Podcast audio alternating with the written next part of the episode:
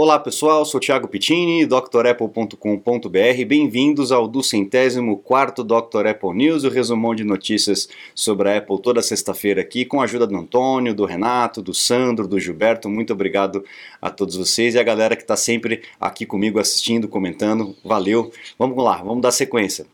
Temos aí em 1989, 25 de julho de 89, ah, a Apple entrando com uma ação, obviamente, contra a Microsoft por plágio, né? A, o Bill Gates teve acesso ao Macintosh eh, antes do lançamento para que desenvolvesse aplicativos, né? Porque a Apple queria já é, lançar o equipamento com programas e não dava para é, contar apenas com a equipe da, da Apple, né?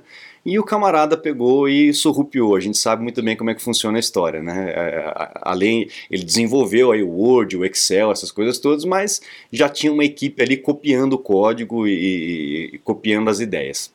A Apple entrou com uma ação, obviamente, é, pedindo ali uma, uma, uma investigação de 189 itens que eles achavam que era plágio.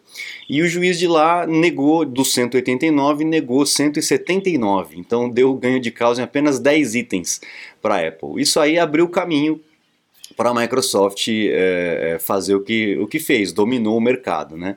Mas a gente percebe aí a, a diferença, até pela foto, a gente percebe a diferença brutal que era o sistema operacional e ainda é, né? A gente, quem usa Mac sabe a diferença brutal que é o sistema da Apple com o sistema do Windows, né? Da Microsoft. É isso, então a gente tem essa, esse caso aqui que na época deu uma rebordose muito grande, né? Aí a gente tem em 1997 a Apple lançando o macOS 8. Eu tenho um carinho especial por esse sistema operacional porque foi o primeiro sistema operacional que eu tive acesso. Eu tive acesso, se não me engano, foi 8.6 ou 8.7, eu não me lembro exatamente de cabeça. Mas foi por aí, 8.6 ou 8.7. E esse sistema foi muito legal porque ele trouxe profundidade, né? Os sistemas eram todos chapados. E também a máquina não tinha condição de, de renderizar tantos gráficos. Hoje a gente tem transparência, tem eh, esfumaçadinho, tem sombra, né? Tem essas coisas todas, porque a máquina aguenta, né? Naquela época as máquinas eram, o poder de processamento delas era, era muito pequenininho comparado com o que tem hoje. Mas esse sistema trouxe essa profundidade, né? Então a, a, é, tinha um visual mais, mais, é, mais bacana, né? Comparado com, com os sistemas anteriores. E esse layout da Apple aí meio, meio uh, industrial e tal era muito bacana. Os sonzinhos que faziam, né? Eu lembro até hoje. Tenho uma saudade muito grande. Mas foi um sistema que, que é, é, revolucionou dentro do universo da Apple. Nessa época, 97, a Microsoft já estava estourando, né? É, já tinha lançado o Windows 95, estava para lançar o Windows 98, mas dentro do universo da Apple foi uma evolução muito grande. E que logo foi, foi jogado de lado, porque em 97 mesmo Steve Jobs já estava de volta à, à Apple e já estava preparando o macOS 10, que aí sim foi uma grande revolução, né? Legal. Aí nós temos aqui em 21 de julho de 99. Em 98 a Apple lançou o iMac todo coloridinho e em 99 lançou o iBook, o, famoso clamshell, né, ou concha. Então o iBook coloridinho aí que foi também um sucesso de vendas, né? Ele tinha uma alça atrás também para você carregar como se fosse uma maletinha, né? Enfim, é, hoje em dia a gente olha para esse tipo de produto com, essa, com esse acabamento de, de, de, plástico translúcido e fica um pouco assim, né? Eu pelo menos tenho essa impressão, fico, nossa, uma coisa meio esquisita, meio frágil e tal. Mas naquela época isso aqui era uma revolução, porque não existia nada disso. As máquinas eram bege, feia ou preta, né? Não tinha uma, tudo quadrado, não tinha a menor criatividade, né? E o camarada veio com um negócio assim revolucionário e a grande sacada dessa máquina também, junto com essa, essa mudança inteira de layout, veio a tecnologia do Wi-Fi, o AirPort, né? É, a Apple que não foi ela que desenvolveu, mas ela que, que acabou comercializando, tornando padrão, assim como a porta USB, a Apple também forçou o mercado e tornou o padrão, né? Uh, o AirPort, a, capacidade de se conectar à internet sem fio, o que também naquela época, quem, quem é, é velho que nem eu, vai lembrar que era um negócio absurdo, né? A gente imaginar que podia pegar a internet sem fio, antigamente tinha que ligar o cabinho, lá apertar no dial up e ficar discando para fazer aquele barulhinho, aquela coisa toda, né? a gente esperava até eh, passar meia-noite, porque senão ficava gastando o telefone, né? Depois da meia-noite gastava um pulso só. Então, batia meia-noite, era todo mundo ligando para a internet, ligando para o provedor e deixando fazer o download das coisas, eh, navegando, aproveitando porque não gastava o telefone, né? Além de pagar a internet, a gente tinha que pagar o telefone. Legal, então o iBook foi, fez parte aí de uma grande revolução na, na, na informática e possibilitou que a gente se conectasse sem fio, né? Aí a gente tem esse carinha aqui, esse carinha é outro que eu tenho. Ó. Em 2005, julho, 26 de julho de 2005, a gente tem a Apple parando de fabricar, parando de vender o iBook G4. Essa máquina também, é, eu tenho um carinho muito especial por ela. Eu tive uma, um, um desse, aliás, eu tive, eu tive dois desse, né? É, eu tive dois desse. E, putz, era uma máquina espetacular, trabalhei muito, ganhei muito dinheiro com uma, maquina, com uma maquininha dessa Naquela época era uma máquina muito potente. Ela trouxe o trackpad, o trackpad é, com a possibilidade de você arrastar dois dedos para empurrar a janela. Antigamente não tinha isso, você tinha que clicar na barrinha de rolagem, né? Então com dois dedos ele identificava dois dedos, o começo do multitouch, né? Essa máquina realmente era espetacular. Ela só tinha um problema, se você precisasse desmontar essa máquina, meu amigo, eu nunca vi tanto parafuso numa máquina que nem essa. Ela, ela era ela tinha uma, uma, uma, película de alumínio, sei lá que tipo de liga que era, que envolvia a máquina inteira. É, é, é, então você tinha que desmontar e aí tinha uma, car uma carcaça assim por volta. E era, um, era uma centena de parafusos, era uma coisa assim. É, eu nunca vi tanto parafuso. Eu até fico pensando, será que realmente precisava de tudo aquilo ali? Né? Porque desmontar essa máquina era realmente um inferno. E um outro recurso que essa máquina trouxe, que é, era revolucionário, era o sensor de, de impacto. Né, antigamente os HDs é, pifavam muito por conta de impacto, batia, caía, ainda mais né, um portátil. Né?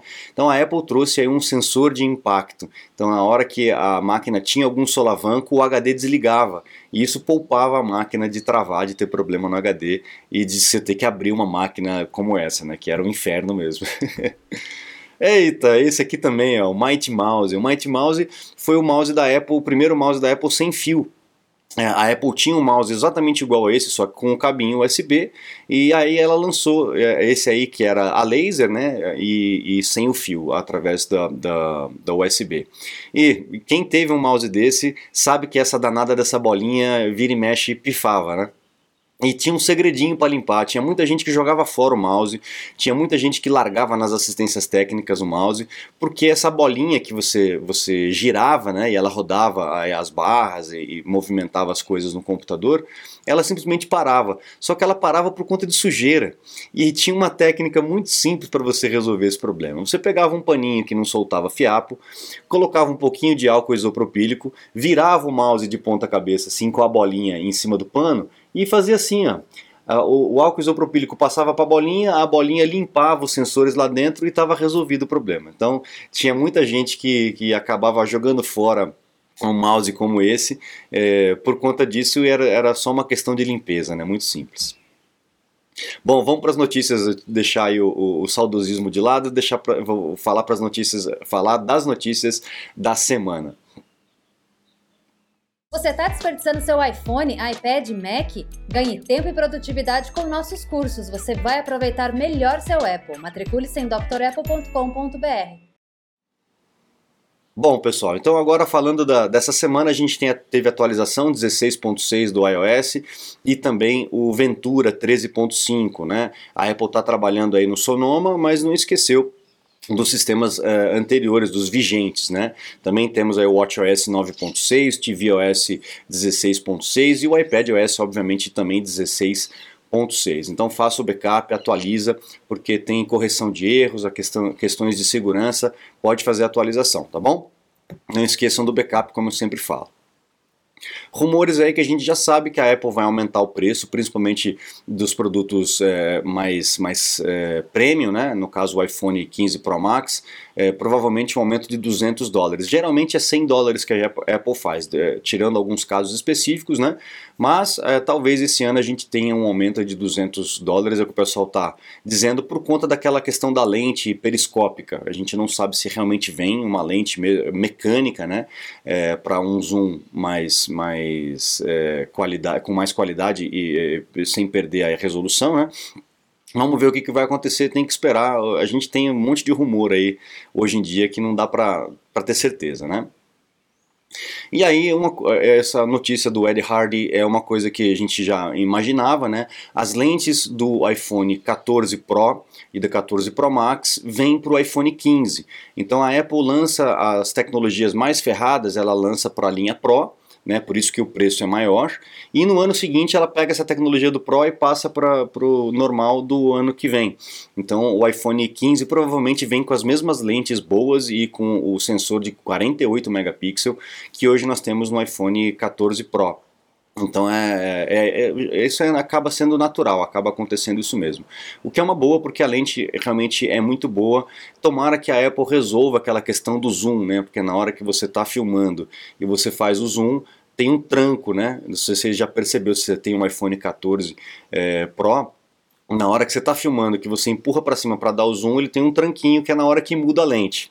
Isso aí foi uma, uma um, muita gente reclama, né? Foi uma coisa que a, a, Apple ainda não resolveu, se eu não me engano, ela ainda não resolveu nas suas atualizações de software. Uh, rumores aí que vem lá do, do Oriente, né? A Apple trabalhando com a LG para poder fazer um display dobrável, né? Então provavelmente ou para um MacBook ou para um iPad, possivelmente um iPad dobrável. A, a Apple uh, refez a sua um, um time de estudos ali com a LG Displays é, que já trabalha para a Apple, já fornece displays para a Apple para poder trazer o, os displays dobráveis. A gente não sabe se isso realmente vem. Na semana passada eu falei do iPapiro, né, do display enrolável. Então a, a, a empresa ela sempre vai fazendo pesquisas para um monte de lado e, e aquilo que vai dando certo, que vai fazendo sentido, ela vai transformando em produto.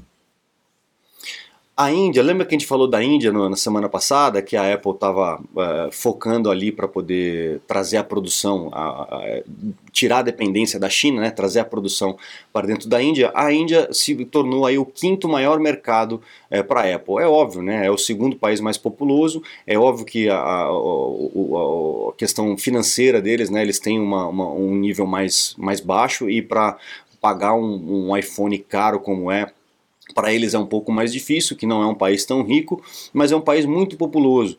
Então ainda passou a Alemanha, passou a França e agora está como o quinto maior mercado da Apple. E a Apple, obviamente, colocando uma fábrica lá, isso aí vai aumentar cada vez mais, né? Olha só, o iPhone 14 tem um crash detection, né? tem um detector aí de acidente, de acordo com o jeito que chacoalha o, o iPhone, né? o tamanho da pancada que você leva, é, é igual no relógio que a gente tem o, o, a detecção de queda, né? Então ele já, é, ele já apresenta uma tela que se você não responder ele liga para a emergência é, e, e, te passa e passa para emergência a sua localização. Esse cara estava na Califórnia, ele acabou caindo com o carro num penhasco de, 14, de 400 pés, dá mais ou menos uns 120 metros. Ele caiu com o carro 120 metros para baixo e, e, o telefone automaticamente ligou para emergência e os caras conseguiram chegar lá super rápido e saber onde é que estava o carro. Porque você imagina, você não vai, vai passar pela rodovia e o carro está 120 metros lá embaixo. Quem que vai saber, né? Como é que vai achar uma coisa dessa? Então, com certeza esse cara foi salvo por conta desse recurso que é muito interessante, né? Ainda com relação a displays, né, a Apple trabalhando com, com painéis ali, a gente percebe que a Apple vem chegando com o seu display cada vez mais perto da borda do iPhone, o bezel, né, ou a, a, a moldura, como a gente chama, está sendo, tá ficando cada vez mais fina, e existe um rumor de que esse é o grande problema do iPhone 15, né, é, de produção, porque não está conseguindo chegar tão perto quanto a Apple queria, mas a ideia é que a Apple é que, é que não tenha um bezel, né, não tenha uma moldura, e isso a gente já viu o Johnny Ive dizendo lá atrás, atrás, o próprio Steve Jobs dizendo lá atrás, que vai chegar uma hora que o, o, não vai ter design, vai ser só realmente o sistema na sua mão, você não vai precisar ver o hardware, né? É, a, parece que o objetivo da Apple é, é, ser tão minimalista a esse ponto, de você não perceber que você tem um hardware na mão, você apenas interagir com, com o software, né? E essa questão de você ter só a tela, né, não, não ter uma moldura, passa por essa, essa missão aí, né? Essa visão da Apple. A, o pessoal que é fã do iPhone SE, a Apple de novo parece que botou aí água na, na, na, fogueira, né? Então, esse é um rumor que sempre vem e vai, a gente não sabe exatamente o que, que vai acontecer, né? Mas parece que a Apple tirou aí o pé da produção do iPhone, do iPhone SE. A gente vê que a Apple não está muito é, preocupada em, em, em, trazer produtos de uma linha mais barata, né? É, eles estão querendo realmente só fazer as coisas mais caras, né? Que está vendendo, né? enfim, mas acho que não há interesse aí no iPhone SE. Mas isso aí é uma coisa que vem e vai, a gente não tem certeza. É, mas os fãs do SE aí vão ficar tristes porque é um, é um produto bom e é um produto bem mais barato, né? Enfim. É, aqui mais uma notícia é, interessante com relação ao governo britânico que está querendo é, querendo trabalhar, atrapalhar aí as, as questões de segurança de mensagens da Apple, né? Então, tanto o Message, o iMessage quanto o FaceTime, é, existe um uma, uma proposta aí de um ato de investigação e tal lá da, da, da do Reino Unido, né, é, que quer diminuir a segurança da, das ligações, a encriptação das ligações e das mensagens entre iPhone, né, e a Apple falou: olha, se isso passar aí, a gente vai desabilitar o FaceTime e o Mensagens aí no seu país. Então, o que vai acabar acontecendo, pessoal, como a gente tem visto isso na, na, União, Euro, na União, Europeia, na França, no Japão, eh, agora na, no, no Reino Unido, né? Essas questões aí políticas e, e, e, de espionagem, né, de controle, é, enfim, né, de censura e etc. O que a gente está vendo é que a, o caminho que a Apple está achando, ela é, ó, tudo bem, se você quiser passar um negócio desse aí, mas o, o quem tiver aí no seu país esse recurso não vai ter. Assim como, por exemplo, o sideloading que a gente falou, né, que é a possibilidade de você instalar aplicativos de fora da App Store, o que torna o equipamento bem mais vulnerável né, do, do que é. É, só quem tiver lá no, na União Europeia, quem comprar o iPhone lá, tiver um Apple ID de lá e estiver naquele local, vai ter essa possibilidade de fazer o sideloading. Quem tiver aqui no Brasil não vai ter essa possibilidade. Né? Bom, pelo menos a Apple vai fechar. É óbvio que os hackers vão sempre achar uma maneira de fazer isso, mas a, a ideia da Apple é ir canibalizando o seu sistema de acordo com essas leis malucas que vão, vão passando por aí. A gente sabe muito bem que eh, esses atos aí não tem nada a ver de proteção, de segurança nacional, né?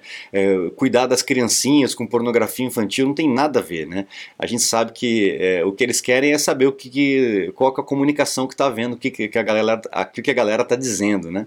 Enfim, vamos ver para onde que nós estamos indo, né? Com essas coisas todas é cada vez mais assustador, eu confesso. Acabou? Acabou. Pessoal, a gente se vê na semana que vem. Muito obrigado a todos vocês. Acesse o site, divulgue. Você que gosta aqui do canal, divulga o meu trabalho para os seus amigos, para os seus colegas, é, para que eles possam conhecer o meu trabalho de suporte técnico, os meus cursos aqui na Dr. Apple, drapple.com.br. Lá você conhece os cursos completos para você se matricular e também tem os meus contatos para um suporte, uma consulta técnica online. É só ligar, é só mandar um e-mail que a gente agenda um horário, tá bom? Muito obrigado, um grande abraço e até a próxima. Tchau, tchau.